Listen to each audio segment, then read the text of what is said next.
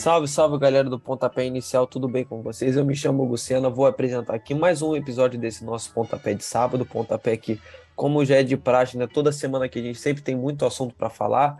Os quatro grandes cariocas aí tivemos grandes partidas, né? O Vasco acabou empatando com o Londrina, o Flamengo perdeu para Fortaleza, o Fluminense passou por cima do Juventude por 4 a 0 e o Botafogo ganhou do Goiás lá no finalzinho, lá em Goiânia. Então, nossos cariocas, que alguns estão na parte de cima, né, estão crescendo, como é o caso do Fluminense e do Botafogo, que estão, que estão numa subida, né, que o Fluminense continua jogando bem com o Diniz e o Botafogo que afastou um pouco da má fase dos últimos jogos. Já o Flamengo, que tava, era o melhor de todos, né, era o carioca que, mais no, é, que nos dava mais esperança, vem acumulando partidas ruins nesses últimos jogos, acabou perdendo para o Fortaleza no finalzinho. E o Vasco, que precisa mais do que nunca subir, acabou empatando com Londrina. Então, é mais um pontapé cheio de assunto para a gente falar. Então, não vão perder tempo, não. Tudo bem, Juliana? E aí, Hugo, Pedro, tudo bem?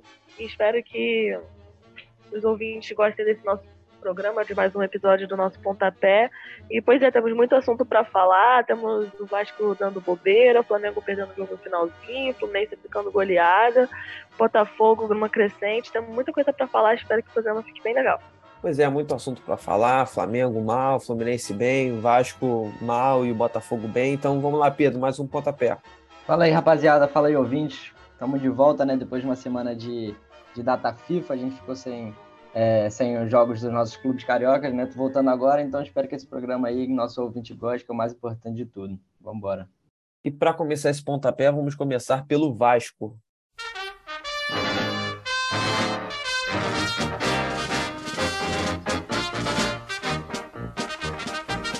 O Vasco empatou com o Londrina né, em 1 a 1 em São Januário, uma partida crucial para o Vasco, já que o Vasco é o quarto colocado com 49 pontos e o Londrina é o quinto com 46, então uma vitória seria de muita importância para o Cruz Maltino, já que abriria mais uns três pontos da equipe do, do Londrina, né, do Tubarão, mas não foi possível. O Vasco chegou a abrir o placar com o Andrei num gol meio confuso, né, por conta da falha do goleiro do Londrina, mas acabou sofrendo empate ainda no primeiro tempo. Acumulou muitas chances de gol, mas não conseguiu botar a bola nas redes.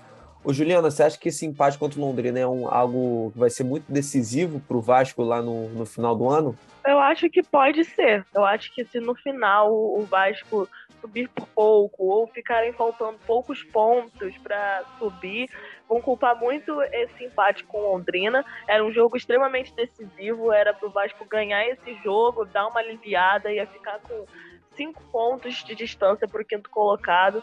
Eu acho que é, o gol do Vasco foi foi mais mérito da bobeada de zaga do Londrina do que do próprio time do Vasco, porque depois de um tempo o Vasco nos últimos é, 15 minutos do segundo tempo não conseguia finalizar no segundo tempo. O Londrina estava conseguindo bem, bem encaixar a marcação, neutralizar o ataque do Vasco.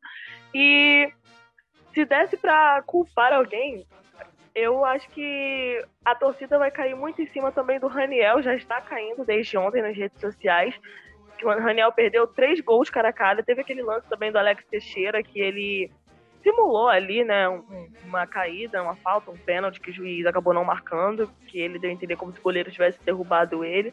E assim, foram chances muito claras de gol que fizeram muita falta para o Vasco, poderia ter ganhado o jogo e ter dado uma respirada, e agora a corda no pescoço vai ficando cada vez mais apertada.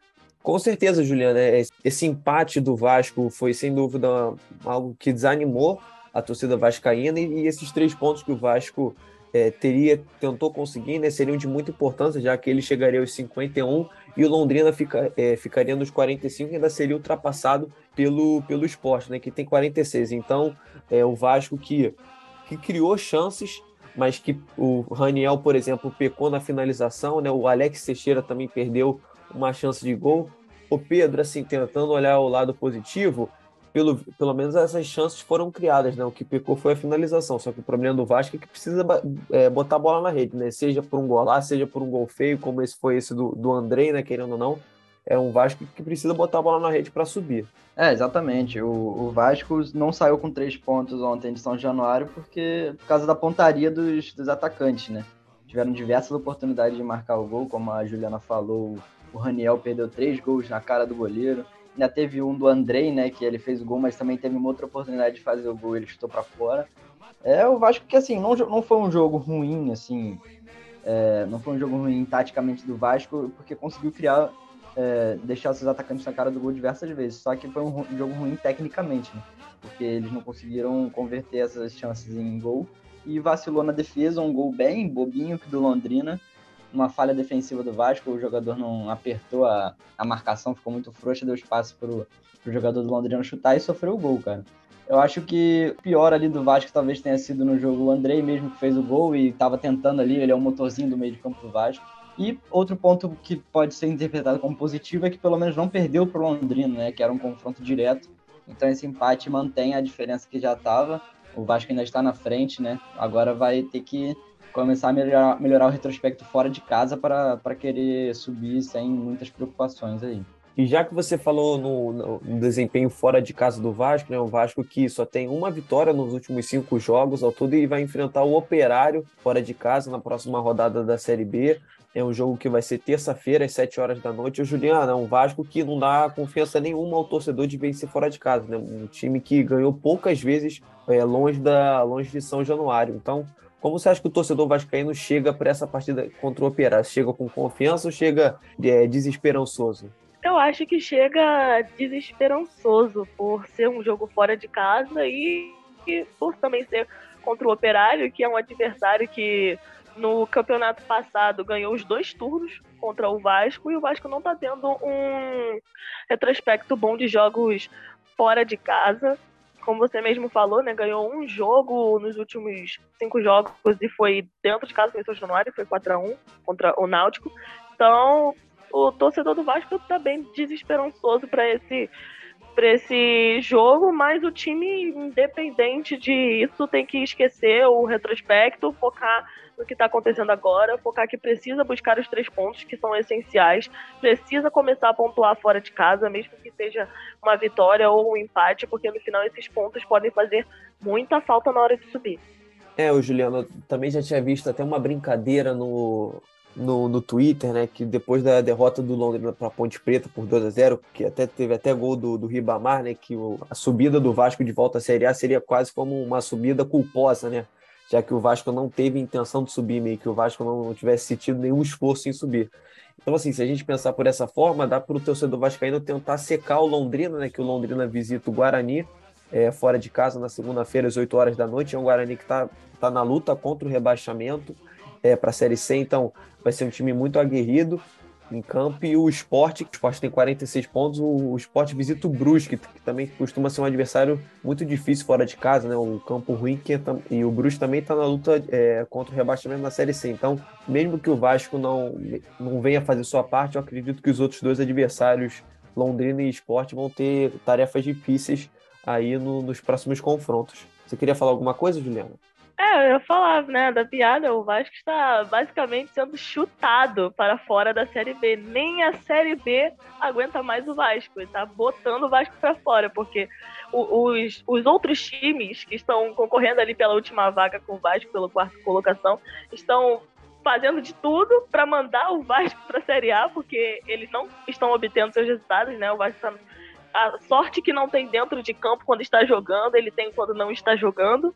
E o Vasco parece que faz de tudo para devolver a vaga para os seus adversários. Está uma disputa para ver quem vai ficar na Série B, né? Essa Série B tá impressionante. O Vasco da Gama está sendo chutado para fora dela. É um pouco disso, assim. Eu, eu vejo já torcedores vascaínos, até mesmo o Casimiro, né? Vou pegar o exemplo dele, que ele disse que ficou meio, é, meio desanimado, né? Que ele contava com uma vitória do Vasco contra sobre, sobre Londrina.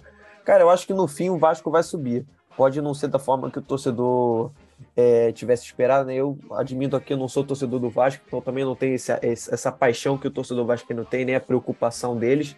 Mas eu acredito que o Vasco vai subir muito por conta dessa torcida.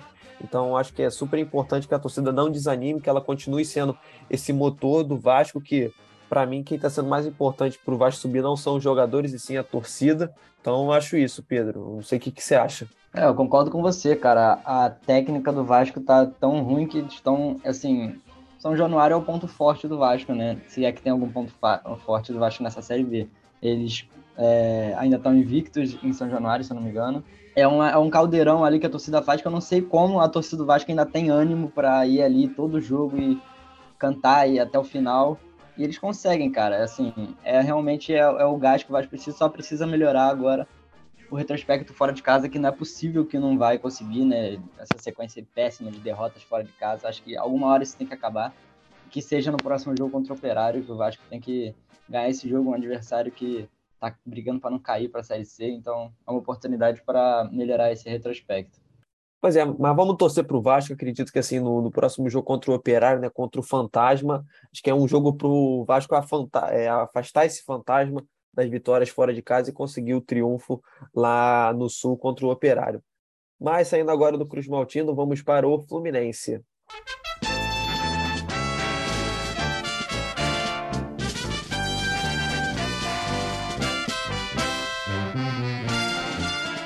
É o Fluminense do dinizismo que goleou o Juventude, o pior time do campeonato, venceu por 4 a 0 Gols do Cano, gol do Samuel Xavier também, gol do John Ares e gol do, do Michel Araújo, né, que chegou há pouco tempo, foi muito criticado é, pelo erro dele na Copa do Brasil, mas que já conseguiu se redimir em parte contra o Juventude, né, pelo golzinho marcado. O Pedro é um, um Fluminense que, assim, é, já foi campeão carioca esse ano. O Flamengo é a grande força do, no, no futebol carioca, né? Mas é um Fluminense que está em segundo colocado no, no, Campeonato Brasileiro com 51 pontos. É um Fluminense que, é, depois da vitória de ontem, tem o um melhor desempenho, é, é um time que mais marcou gols.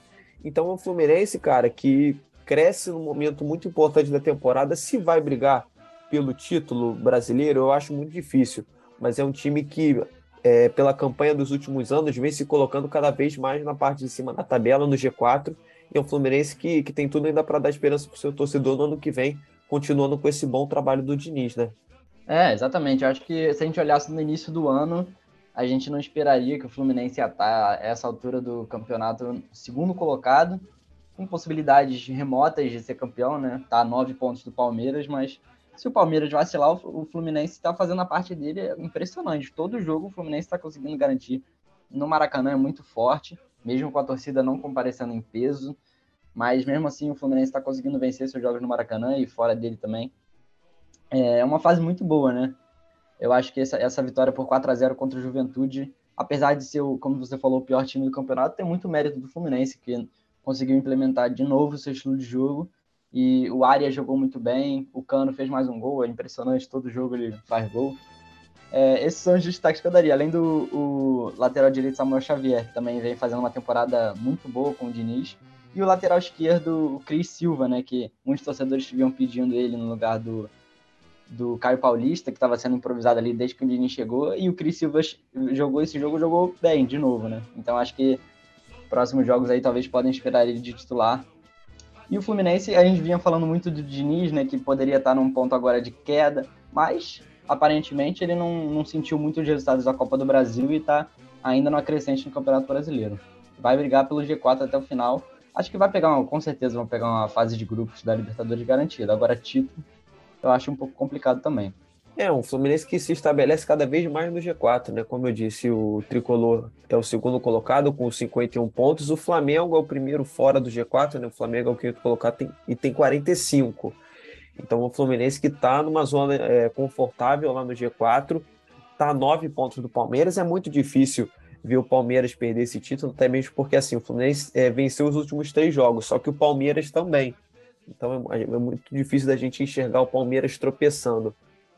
Ô, Juliana, não sei o que você acha desse Fluminense, mas esse dinizismo é, é um time que tem que estar tá sempre olhando para cima, sabe? E acho que o Diniz trouxe essa mentalidade é, vencedora mesmo para o Fluminense, que embora ele ainda não seja um treinador com títulos, a gente vê como ele não muda a forma de jogar por acreditar nela, né? Porque ele, ele acredita muito fielmente que aquela é a melhor forma dos jogadores dele jogarem e assim vem se provando ser a correta com essa boa reta final de temporada do Fluminense, pelo menos nos meus olhos. Pois é, eu acho que de todos os trabalhos do Diniz que a gente pôde acompanhar nesses últimos quatro, cinco anos, esse é o melhor que ele está fazendo. É esse no Fluminense de 2022.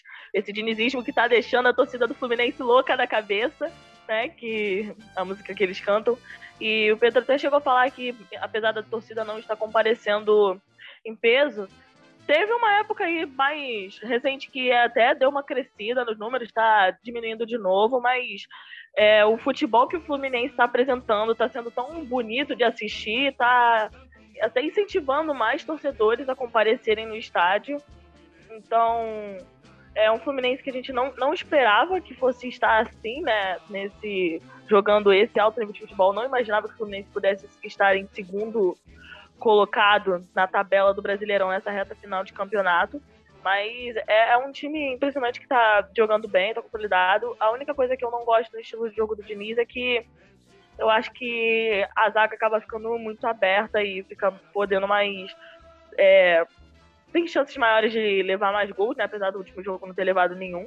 E, mas eu, eu não gosto muito daquela saída de trás que o Diniz faz. Eu acho muito perigosa, me dá um pouco de agonia, porque eu acho que a qualquer momento o time adversário vai adiantar a marcação e vai acabar roubando a bola e metendo um gol. Mas fora isso, tá, é um estilo de jogo que tá dando muito certo. E tem tudo para manter o Diniz no Fluminense, manter o projeto e quem sabe no ano que vem, no futuro mais próximo, ganhar outros títulos em outras temporadas, em outra temporada, né? Porque acho que nessa ninguém título, tira o título brasileiro do Palmeiras. O Pedro, só queria exaltar aqui dois nomes, né, por, por conta de marcas que eles atingiram ontem. Né? O Cano meteu mais um gol, né, contou lá com um desvio na zaga do Juventude, mas é um cara artilheiro que a gente sabe toda a qualidade que ele tem. Ele chegou a 34 gols no ano e o André que completou 100 jogos com a camisa do Fluminense. Então, o que falar desses dois jogadores que são pilares né, do, do time do Fluminense? São, já são, querendo ou não, são duas referências para a torcida. É, o Cano tá com uma média surreal de gols, né? É, tem alguns torcedores ainda que esperam que o Cano bata a meta ainda do, do que o Gabigol fez em 2019, né? Se não me engano, foram 40, 43 gols, alguma coisa assim. É, é difícil, porque são poucas rodadas no Campeonato Brasileiro, mas se ele manter uma média vai, de um gol por jogo, que é bem difícil, ele consegue chegar. Então, é uma fase espetacular do Cano, que a gente já sabia do que ele era capaz desde que ele jogava pelo Vasco, né? Tudo bem que em alguns momentos decisivos ele deixou a desejar pelo Vasco, mas no Fluminense, aparentemente, ele tá iluminado, né? Ele nem sempre joga bem, mas ele sempre faz gol. Isso que é o mais importante para o centroavante. E já pelo André é o contrário, o André sempre joga bem, é impressionante, ele é muito regular. Ontem foi mais uma partida muito regular do André. Ontem não, desculpa, quarta-feira. Foi uma partida muito, muito regular do André. Ele, pô, distribuiu o jogo como poucos aqui no Brasil. Eu, não, não é à toa que ele está sendo pedido na seleção e vários clubes europeus estão de olho nele. Inclusive, quando acabou o jogo, a torcida chegou a ovacionar o André, né? É, pela fase que ele está vivendo, pela...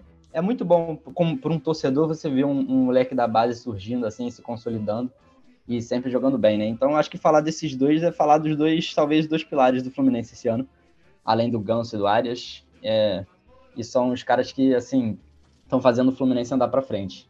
Bem lembrado, Pedro. Tinha até esquecido de mencionar o Arias, é, esse colombiano que, que chegou é, ainda em 2000, se não me engano, na temporada passada para o Fluminense, mas que nesta temporada, principalmente depois é, da chegada do Abel Braga e agora com o Diniz, vem fazendo uma grande temporada. Então, importante menção essa que você fez sobre, sobre o John Arias, que também meteu um gol ontem. Mas, saindo agora das Laranjeiras, vamos para General Severiano, vamos falar do Botafogo.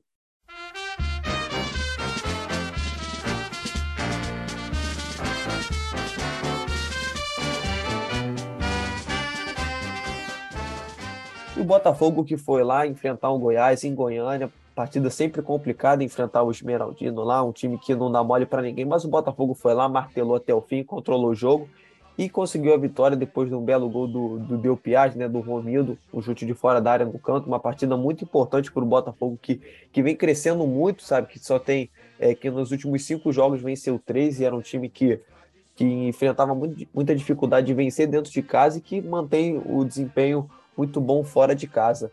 É, o Pedro, o que falar desse Botafogo que uns pontapés atrás a gente falava, né? Pô, o trabalho do Luiz Castro não desenvolve, né? O time não engrena. O que, que a gente fala agora desse Botafogo que consegue a sua, a sua segunda vitória consecutiva é, no, no Brasileirão? Muito importante né, duas vitórias consecutivas dar uma moral para o elenco que ele precisa, né? É, eu queria só destacar algumas atuações do jogo do Botafogo foram muito bem, principalmente o zagueiro Adrielson, né? Ele que fez é, uma partidaça assim defensivamente. É, ele está evoluindo muito desde que chegou no Botafogo. Ele e Cuesta fizeram uma boa dupla de zaga no jogo de ontem. E as substituições que entraram no segundo tempo também mudaram o jogo, né? Foi o Jefinho, o Gustavo Sauer e o Del Piage que fez o gol. Esses três entraram assim, mudaram completamente o ritmo de jogo do ataque do Botafogo, conseguiram distribuir muito melhor as jogadas pelo ataque e foram responsáveis pela vitória, né, pelos três pontos. Acho que o Botafogo tem que manter essa, essa pegada, essa raça que os jogadores estão estão é, mostrando dentro de campo, né? É muito importante também ficar um, jogo, é, um jogo sem sofrer gol, como foi esse último. Então, acho que o Botafogo tem que, óbvio, não é, não é um elenco que a gente fala e vai olhar sempre uma constância ganhando todos os jogos. É, então, tem que aproveitar essas vitórias de, é, em confrontos diretos, como foi contra o Goiás, para continuar subindo na tabela e buscar talvez uma sul-americana, né? Que eu acho que esse elenco do Botafogo tem total capacidade para isso. É legal essa sua menção da Sul-Americana, que o Botafogo está em nono lugar agora, mas que pode, querendo ou não, subir é, mais na tabela. Um, um, time que há um tempo atrás a gente já falava, pô, será que está na hora também do Botafogo olhar para o Z4, né? Porque estava querendo numa zona muito perigosa. E o Juliano, a gente vê como é que vitórias jogam você lá para cima na tabela. O Botafogo, como eu disse, é o nono colocado com 37 pontos, mas que é, esse G4, né, o G6 no caso, que leva a Libertadores pode virar G8, vamos supor, né, com a vitória do um título do Flamengo, do Atlético Paranaense um título do São Paulo, por exemplo, acho que também é, aumentam essa zona de, de, é, de classificação para Libertadores. Então, é um time que acho que pode, sabe, é, pensar uma competição é, internacional para o próximo ano, se não for sul-americano e quem sabe numa Libertadores.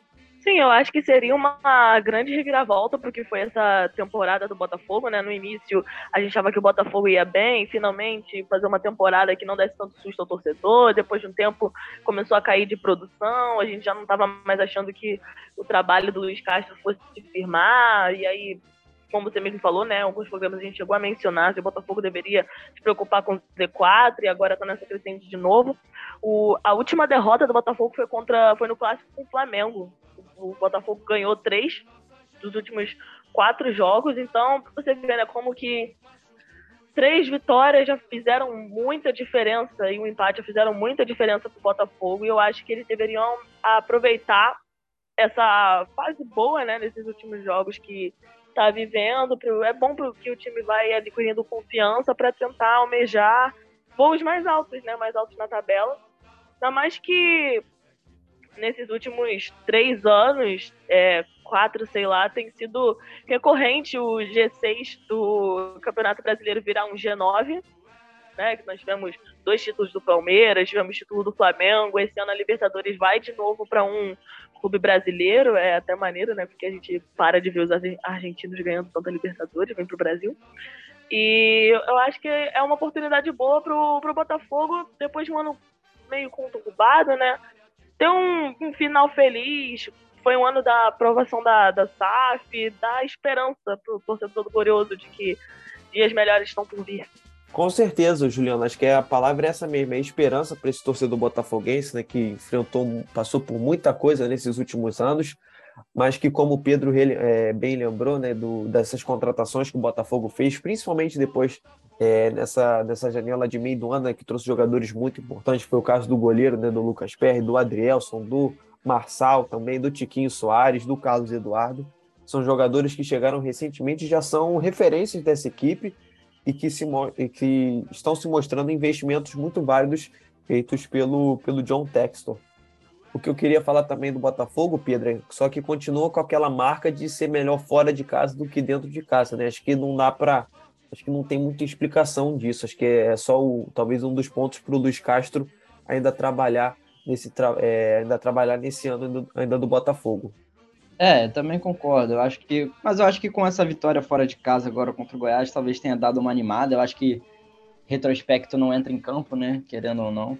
E o Botafogo tem que sempre olhar, pensando no próximo jogo, sem olhar para os jogos anteriores. Aproveitar a boa fase que está vivendo, a confiança está aí, para conseguir espantar essa bruxa aí que está no Newton Santos e melhorar o retrospecto dentro de casa, assim.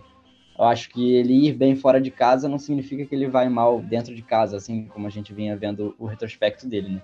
Então, o próximo jogo do Botafogo, acho que tem tudo para ganhar dentro de casa aqui no Newton Santos. É, vamos ver nesse próximo jogo, né? Eu acho que talvez já fique para uma outra rodada, porque o Botafogo enfrenta o Palmeiras no Newton Santos, segunda-feira, às 8 horas da noite. O Palmeiras é o melhor time é, fora de casa, né? Conseguiu, se não me engano, 30 pontos ao todo, jogando longe do Allianz Parque. Então, não sei se é uma partida muito favorável para o Botafogo conseguir os três pontos, mas acredito que no futuro próximo pode ser que, que consiga. Mas saindo do Botafogo agora, vamos falar do Flamengo.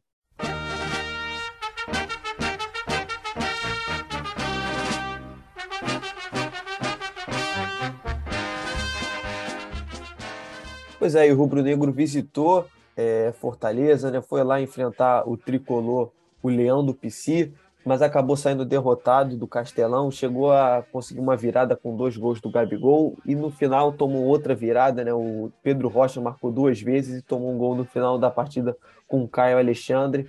O Pedro é um Flamengo que no Brasileirão não vence há um tempo, né? Se eu não me engano, a última vitória foi contra o Botafogo, foi isso, se eu não me engano. E é um time que vem, sabe, vem titubeando nessas rodadas do Brasileirão, um time que é, focou muito nas Copas e vem deixando o Brasileirão de lado, tanto que acumulou mais uma derrota na quarta-feira. Né? O que falar dessa derrota do Flamengo, Pedro? É, o retrospecto no Campeonato Brasileiro é de quatro jogos sem vencer, né, com duas vitórias, eh, duas derrotas e dois empates. É, o Flamengo que vai nas Copas é um time excelente, assim, a gente não vê quase nenhum defeito no Flamengo das Copas, e no Campeonato Brasileiro tá cambaleando, né? Desde, desde a vitória contra o Botafogo até uns jogos antes, ele vinha ganhando, mas já mostrando alguns sinais de, de irregularidade, né? Com um elenco considerado B, que vinha jogando Brasileirão. É, aí chegou nesse jogo contra o Fortaleza todo desfalcado, a gente tem que falar isso também, né? Eram cerca de 8 ou 10 desfalques que o Flamengo tinha para a partida, seis que estavam nas suas seleções, e pô, a articulação inteira do Flamengo estava nas seleções, né? O Arrascaeta e Everton Ribeiro que são responsáveis por criar 80% das chances do Flamengo.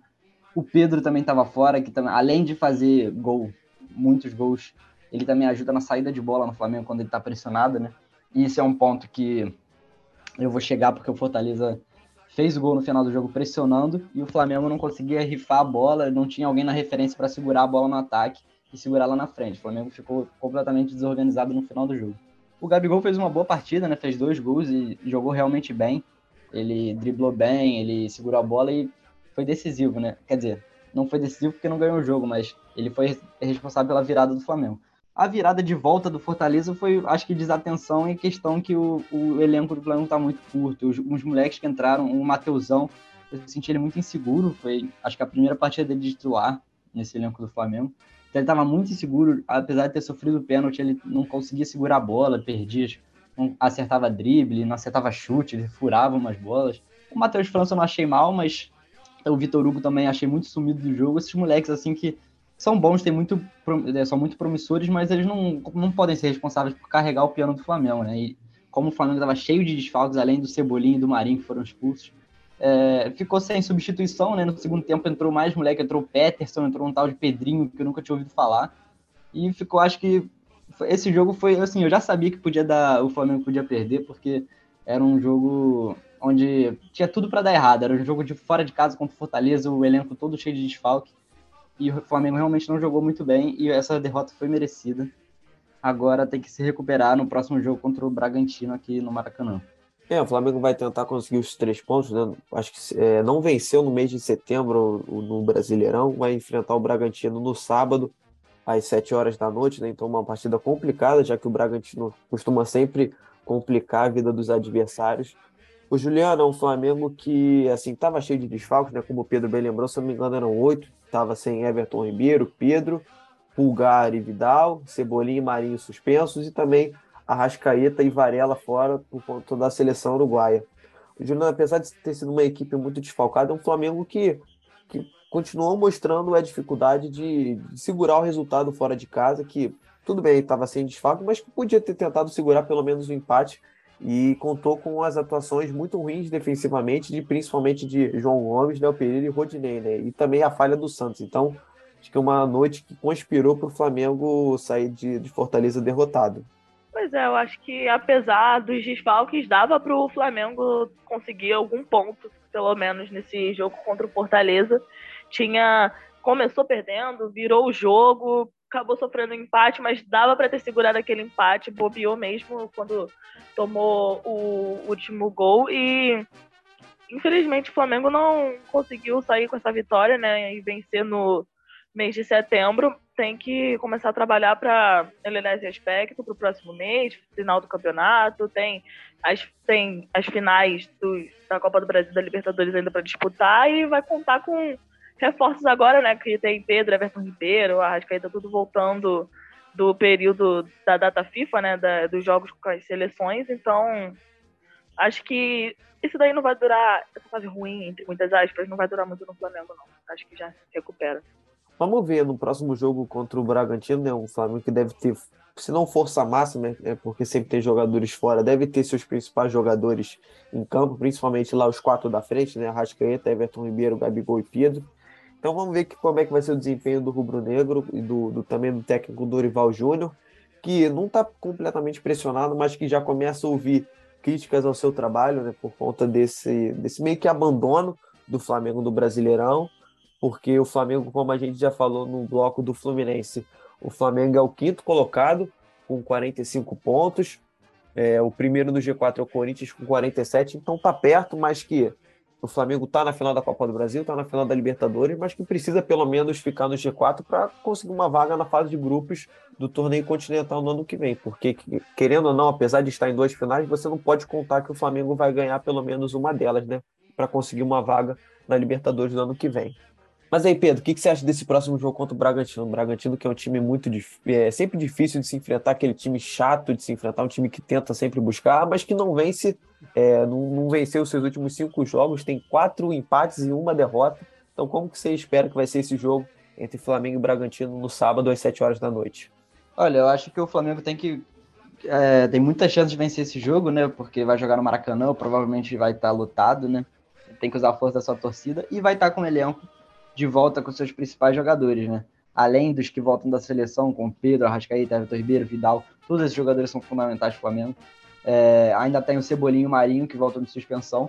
Ainda tem alguns desfalques, como o João Gomes e o Mateuzinho, se eu não me engano, que foram suspensos por terceiro amarelo no último jogo. Mas esses jogadores, acho que no lugar do João Gomes dá para entrar o Vidal, o nível não cai significativamente, então é um jogo que o Flamengo tem que ganhar para recuperar confiança assim nesse momento. Não digo nem recuperar confiança, porque acho que não perdeu confiança. Inclusive, acho essas críticas no Dorival até um certo ponto exageradas, porque é, ele, você vê, ele tá com o Flamengo em duas finais, né, na Copa do Brasil e na Libertadores. E eu já vi gente comparando o Dorival com o Renato, o Renato Gaúcho, que foi muito bem no início e depois caiu. Mas o Renato Gaúcho, você via, você via uma diferença, porque hoje você vê um Flamengo bem treinado com o Dorival com uma saída de bola bem, bem ensaiada, com jogadas, com movimentações. O, o Renato Gaúcho, o Renato Gaúcho a gente via já desde o início que era muito mais baseado no talento dos jogadores que decidiam jogos ali e aquilo não ia durar para sempre. Então acho que é um certo exagero criticar agora o Dorival. É, e eu acho que ele, essa vitória agora contra o Bragantino, se conseguir, o Flamengo vai voltar de vez a, a confiança por elenco todo. Mas é isso, vamos torcer por essa vitória dos quatro cariocas, né? Só recapitulando aqui o Flamengo enfrenta o Bragantino amanhã, às 7 horas da noite, né? Partida complicada aí para o Rubro Negro. O Botafogo enfrenta o Palmeiras na segunda-feira, às 8 horas da noite. Então, uma partida também complicada para o nosso glorioso. O Fluminense viaja para enfrentar o Atlético Mineiro amanhã, no sábado, às 3 horas da tarde. Então, partida muito importante para o tricolor, né? Já que vencer o Galo é difícil, apesar de ter do Galo também não estar bem nesse ano. E o Vasco enfrenta o Operário na terça-feira, às 7 horas da noite, também partida muito decisiva para o Cruz Maltino subir de volta à Série A. Então, esse nosso pontapé vai ficando por aqui. A gente volta é, semana que vem. Até o próximo pontapé, Juliana. Até o próximo pontapé, gente. Espero que vocês tenham gostado muito desse programa, tanto quanto a gente tem gostado de participar. E fique com Deus. Tchau. É isso, Pedro. Até o próximo pontapé. Até semana que vem. Valeu, gente. Até semana que vem. Obrigado aí ao ouvinte que ficou até o final e ouviu a gente falar um pouquinho sobre futebol. E é isso. Boa sorte aos nossos clubes aí nessa semana. Pois é, é isso. A gente fica por aqui. A gente agradece mais uma vez você pela sua audiência, né? E só aquele último recado final já de praxe. Não se esqueça de seguir nossa página no Instagram, audioativo.eco. A gente está sempre subindo lá as postagens, né? Que você sempre fica avisado de, dos programas novos que saem na Audioativo e também de acessar nosso, nosso Spotify, que também tem os programas disponíveis nessa plataforma. E de entrar no nosso site, né, www.audioativo.com, que é lá onde você tem nossa grade completa. Todos os nossos programas estão nesse site, então é lá que você tem acesso a tudo de novo que a gente está produzindo aqui na Audioativo. Então a gente fica por aqui mais uma vez, a gente agradece você pela audiência. Também temos que agradecer ao nosso coordenador Gabriel Colares pela oportunidade de falar de futebol. E é isso, a gente volta na semana que vem com muito mais futebol carioca para vocês. Tchau!